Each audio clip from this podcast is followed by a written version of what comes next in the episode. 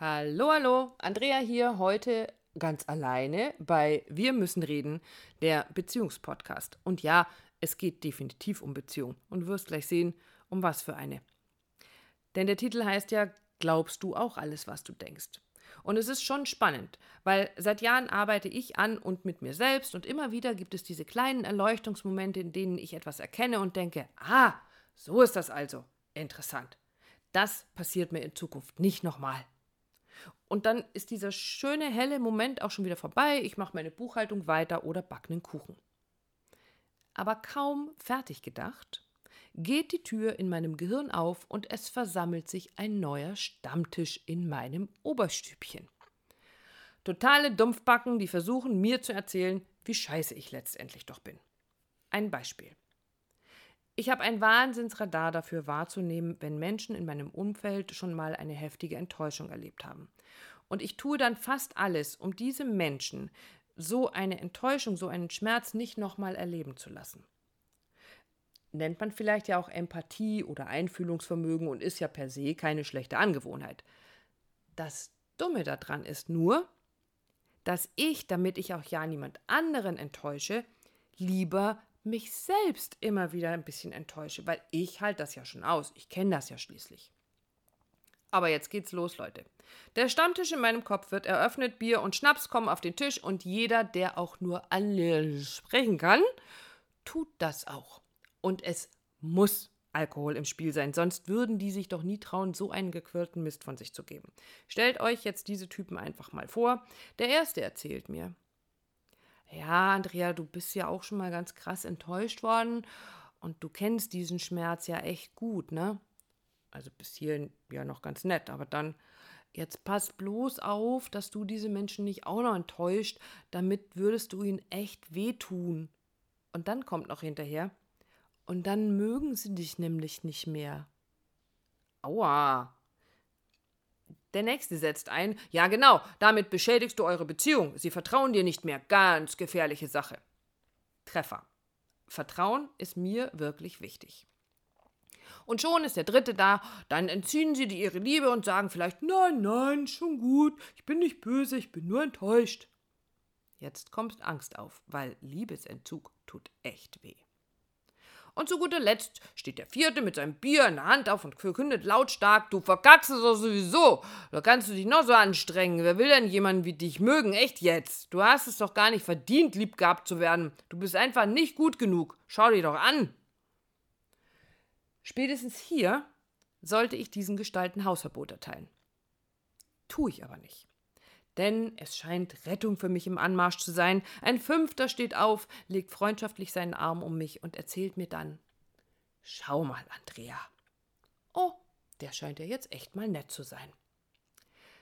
Das enttäuscht dich jetzt vielleicht ein bisschen, aber Fakt ist doch folgendes. Du kannst alles nur so ein bisschen. Du kannst ein bisschen Klavier spielen, ein bisschen singen, ein bisschen Geschichten schreiben, ein bisschen kochen, ein bisschen malen, dich ein bisschen in andere einfühlen, immer nur so ein bisschen. Du bist auf keinem Gebiet eine absolute Expertin, und das ist auch gar nicht schlimm.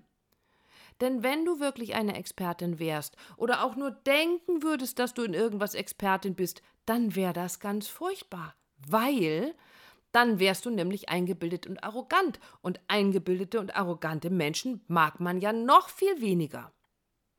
Also, um vielleicht ein kleines bisschen geliebt zu werden, muss man schon bescheiden sein. Also sei einfach weiter schön bescheiden, mach dich nicht so wichtig und werd nicht größenwahnsinnig. Okay, denke ich mir, vielleicht hat er ja nicht so ganz unrecht. Denn genau so bin ich ja bisher durch mein Leben gelaufen. Und bevor mir das passiert, dass mich gar keiner mehr mag, enttäusche ich lieber weiter mich selbst immer wieder ein bisschen, gerade so sehr, dass ich es aushalten kann und bin froh und dankbar darüber, dass ich nicht total scheiße bin, sondern halt nur ein bisschen. Und alle Situationen, die mir was anderes weismachen wollen, die übersehe ich dabei ganz geflissentlich. Also das Publikum, das meine Stimme und Performance auf der Bühne mit Applaus belohnt hat, Dietmar, der es liebt, wenn ich für ihn Klavier spiele, die Preise, die ich mit meinen Choreografien gewonnen habe, die Menschen, die mir dankbar sind für meine Arbeit mit ihnen, die Resonanz, die ich mit meinen Bildern von Kunden bekomme. Stattdessen habe ich den Typen in meinem Oberstübchen weiter ständig ihr Bier gebracht und ihnen zugehört. Und sogar geglaubt, was sie sagen. Und das Ganze dann auch noch für meine eigenen Gedanken gehalten. Weil lass, lass uns doch mal weiter überlegen. Was würde denn passieren, wenn ich mich feiern würde für das, was ich alles so kann? Wenn ich also wirklich glauben würde, dass ich so gut bin in allem, was ich tue, dass ich mich zum Beispiel Beziehungsexpertin nennen darf, dann wäre ich ja nicht mehr enttäuscht von mir. Dann wäre ich ja echt toll.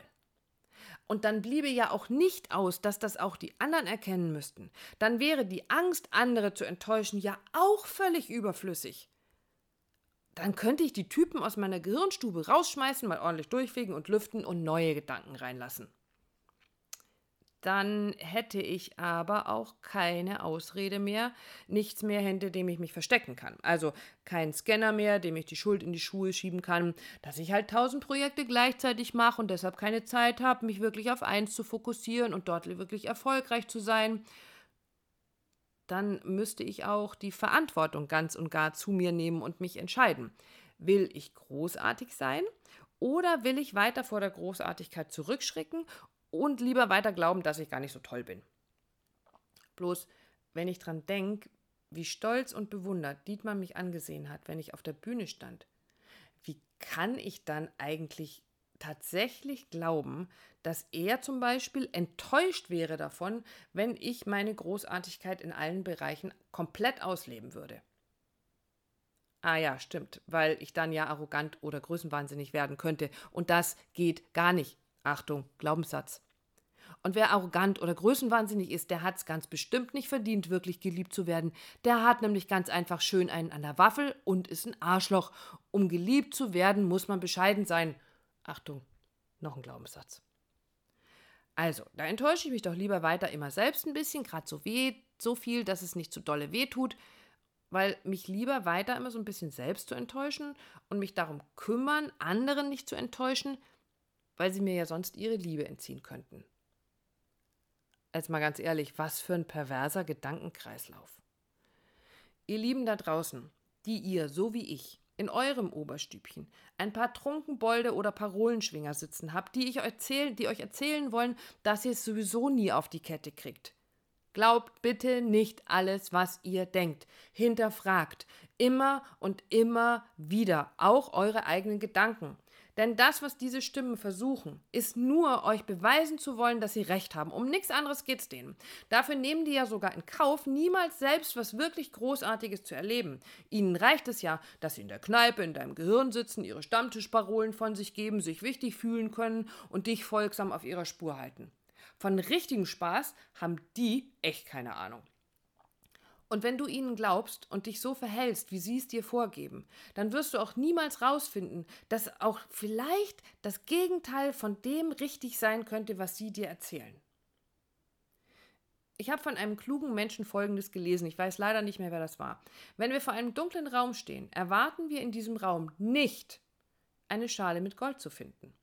Wir erwarten eher, dass in diesem dunklen Raum Spinnen oder vielleicht Monster sind. So funktionieren Gruselfilme. Du musst das Monster nicht wirklich sehen, um trotzdem Angst vor ihm zu haben. Und wir Menschen neigen anscheinend dazu, eher das Schlechte zu erwarten.